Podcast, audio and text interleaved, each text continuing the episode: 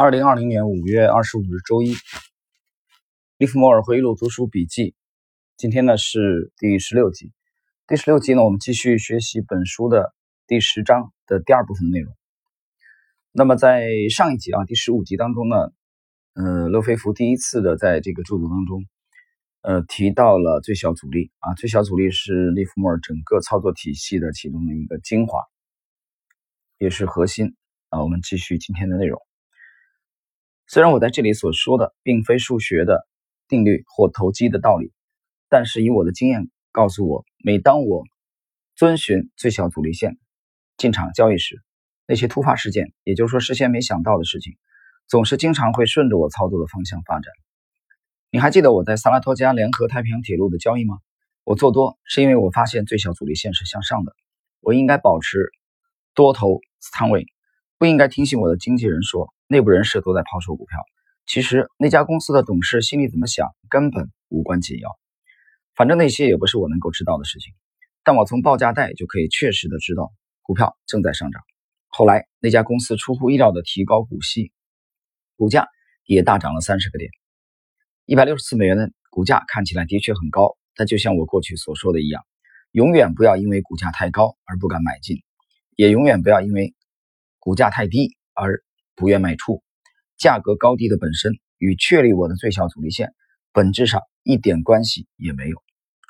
这一点啊，大家注意，这一点是整个本书的精华之一啊，不单是本章的精华。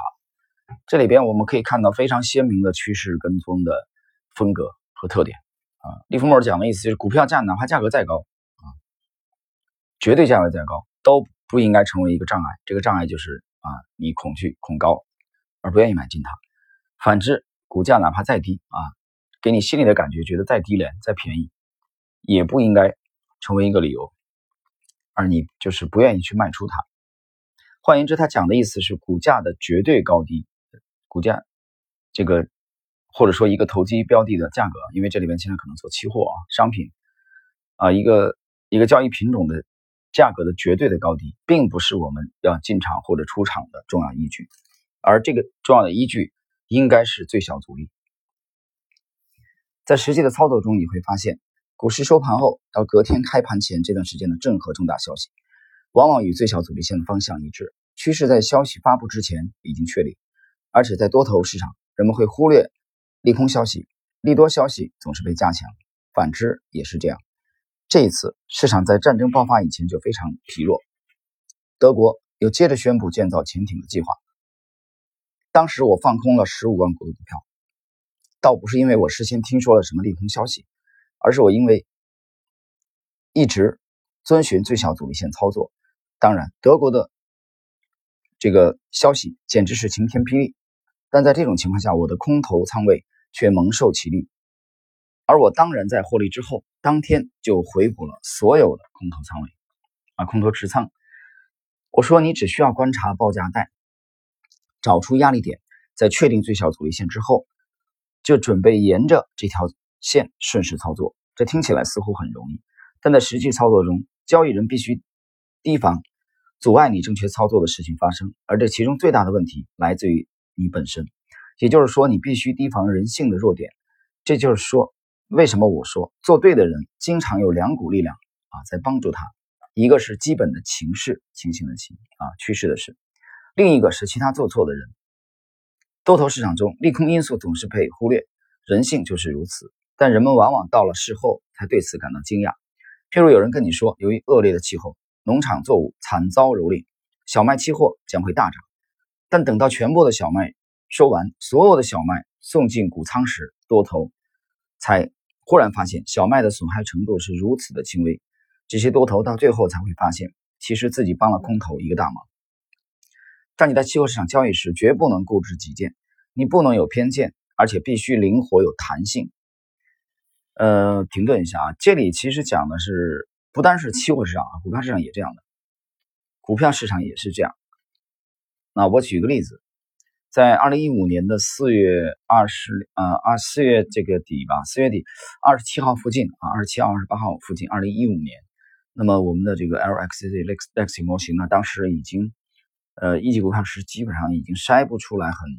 很优秀的标的。就是我们每每次筛的时候，我们都假设当时有一笔新的资金进来啊，我们有没有新的要啊要开仓买进的？结果在那个时候，我们基本上已经筛不出来，而且账面利润比较丰厚。那么这种情况下，我们就决定啊反手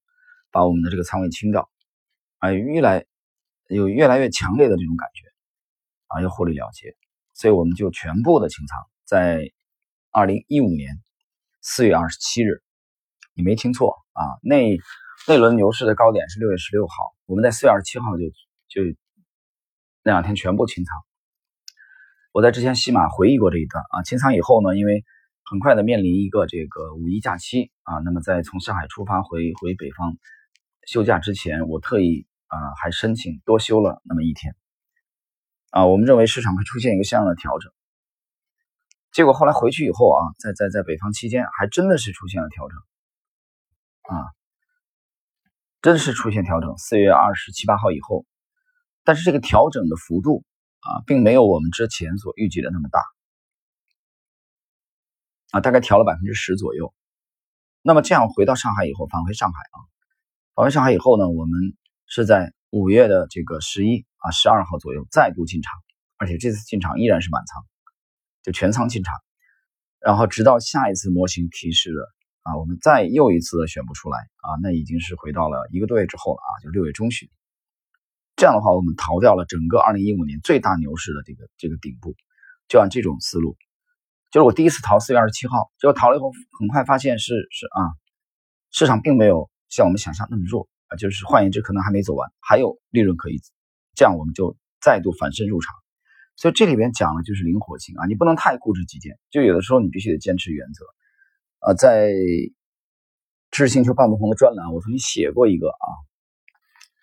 要保持三个平衡啊，在这个行业混，你要保持三个平衡，其中有一个平衡就是你第一既要坚持你的原则，同时要要保持一定的灵活性，就是这里边刚才这个乐飞夫讲的有弹性啊，灵活有弹性。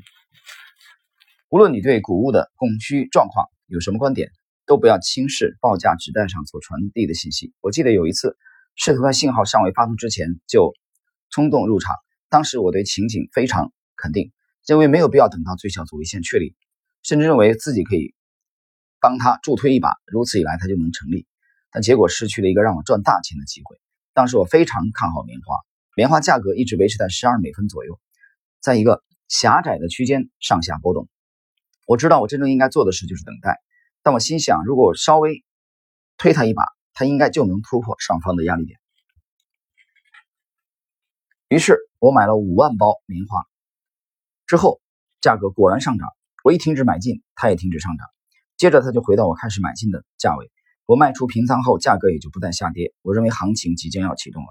我应该再助推它一把。但同样的事情又发生了：我一买进，它就上涨；我一停止，它就跌回来。如此反复了四五次，最后我终于放弃了，损失了大约二十万美元。还没多久，棉花就开始了涨势，一路涨不停。如果我不是那么冲动的急于入场，现在我已经是家财万贯了。太多的交易者都有许多相似的经验，因此我总结出以下规律：在窄幅波动的市场，当价格走势没有明确的方向时，试图预测下一个大波动是往上还是往下，是毫无意义的。你应该做的只有观察市场，研读报价指代，确定价格波动区间有多大，并下定决心，除非价格突破这一区间的上限或下限，否则就按兵不动。投机者必须思考如何从市场中赚钱。而不是固执的要报价指代与他的看法一致，永远不要与行情争辩，也永远别问原因或解释。在股市里赔钱，再做事后的调查分析是无法改变赔钱的事实。这一段又提出了这个啊本书的一个精华，就是不要与市场争辩，不要与走势图争辩。看到我们在刚才的那个第一个停顿的时候，我们谈到了。既要坚持原则啊，对市场的判断要有自信，同时呢，一旦市场的走势与你原先的预判出现重大的啊背离的时候，那么应该考虑及时修正自己的观点啊，更多的倾听市场的声音。其实这里利弗莫尔讲的意思就是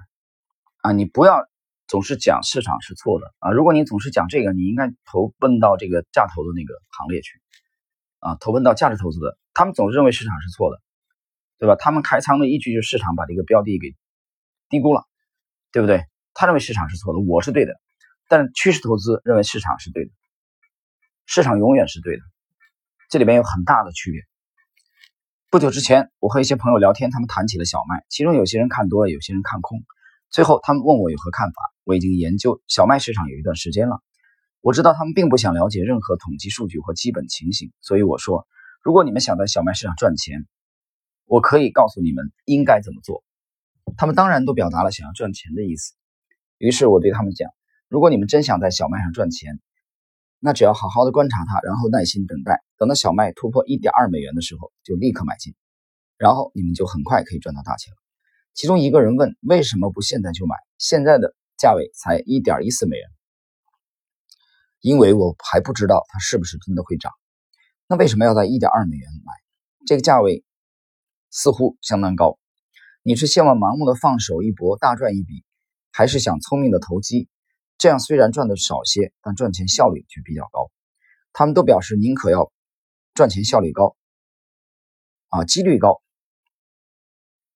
利润稍微低一点没关系，所以我说那就照我说的去做。等价格突破一点二美元时再买进。前面我告诉过你，我观察小麦已经有一段时间了。这几个月来，小麦的价格一直在一点一和一点二美元之间徘徊，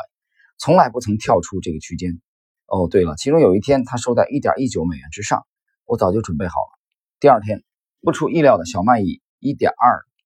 一又二分之一开盘，于是我买进。后来小麦价格一路上涨，从一点二一、一点二、一点二三，再涨到一点二五美元，而我也一路加码。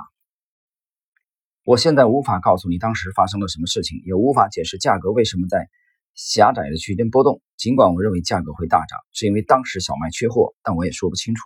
它究竟会突破一点二美元，还是会跌破一点一美元。事实上，欧洲一直在悄悄地买进小麦，而许多交易者则在一点一九美元左右放空。由于欧洲的买盘和其他因素的影响，导致小麦缺货，因此大行情终于启动，价格突破一点二美元的关卡，正是我要的观察重点，这是我所要的买点。我知道，只要小麦突破一点二美元，就会持续上涨，因为发动涨势的买盘终于聚集了足够的力量，将小麦推过了震荡区间的上限，而这意味着一定有大事情发生。换言之，突破一点二美元之后，小麦价格的最小阻力